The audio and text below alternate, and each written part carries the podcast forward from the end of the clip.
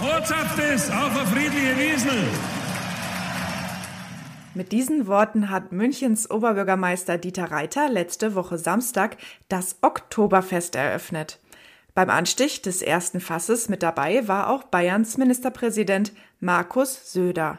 Er wandte sich mit einer politischen Forderung an die Gäste. Die Gastrosteuer dürfe nicht erhöht werden, sagte er.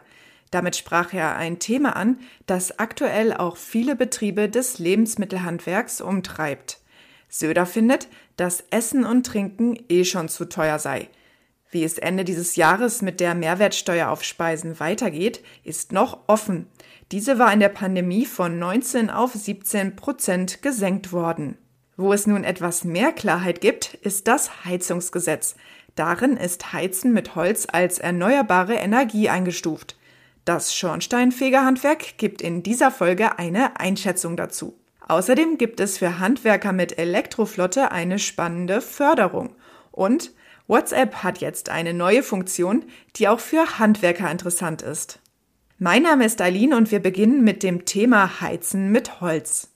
Holz ist im Heizungsgesetz als erneuerbare Energie eingestuft und der Einbau von Pelletheizungen soll gefördert werden. Der Bundesverband des Schornsteinfegerhandwerks findet, dass man mit diesem Beschluss arbeiten kann. Allerdings, nicht in jedem Gebäude lohnt sich das Heizen mit Holz und der Umgang mit dem Brennstoff muss korrekt erfolgen. Deshalb gibt es dazu, aber auch zum Heizungstausch allgemein, sehr viele Unsicherheiten.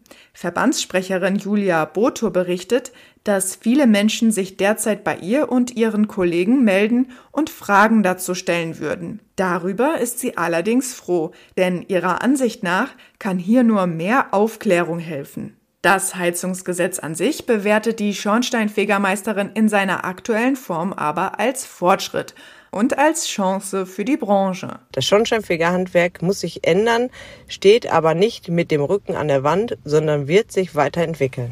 Du willst mehr darüber erfahren, was beim Heizen mit Holz für den Neubau und im Bestand gilt? Mehr über das Thema erfährst du unter dhz.net slash heizen mit Holz. Du planst deine Firmenflotte elektrisch umzustellen oder hast das längst getan? Dann fragst du dich bestimmt auch, wo du die Fahrzeuge am besten laden kannst. Wie wäre es direkt vor den eigenen Firmentoren? Das Bundesministerium für Digitales und Verkehr unterstützt Handwerksbetriebe jetzt beim Aufbau einer eigenen Schnellladeinfrastruktur für Pkw und Lkw. Förderfähig sind bestimmte Ausgaben, technische Ausrüstungen und Installationskosten.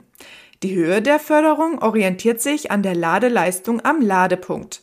Bei Ladepunkten mit einer maximalen Ladeleistung von mehr als 150 Kilowatt erhalten kleine und mittlere Unternehmen maximal 30.000 und Großunternehmen 15.000 Euro. Du hast Interesse an der Förderung? Ein Antrag kannst du unter lis.ptj.de einreichen. WhatsApp rollt in diesen Tagen eine neue Funktion aus. Der Bereich, in dem man sich bislang die Status-Updates von Kontakten ansehen konnte, heißt jetzt Aktuelles. Nutzer bekommen dort Kanäle vorgeschlagen, denen sie folgen können. Zur Auswahl stehen prominente Fußballclubs oder Nachrichtenangebote. Derzeit ist das Angebot noch begrenzt.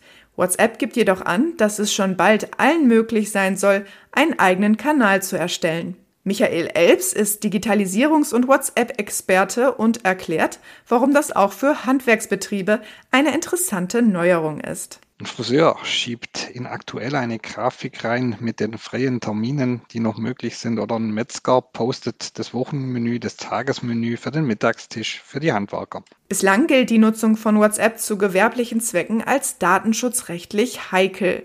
Als positiv bewertet Elbs, dass WhatsApp-Nutzer Kanäle abonnieren können, ohne hierfür ihre Telefonnummer oder andere Informationen mit den Kanalinhabern teilen zu müssen. Trotzdem bleibt die Frage spannend, wie die Datenschutzbehörden diese neue Funktion bewerten werden. Und das war's an dieser Stelle mit dem DHZ Wochenrückblick. Alles Gute und bis nächste Woche.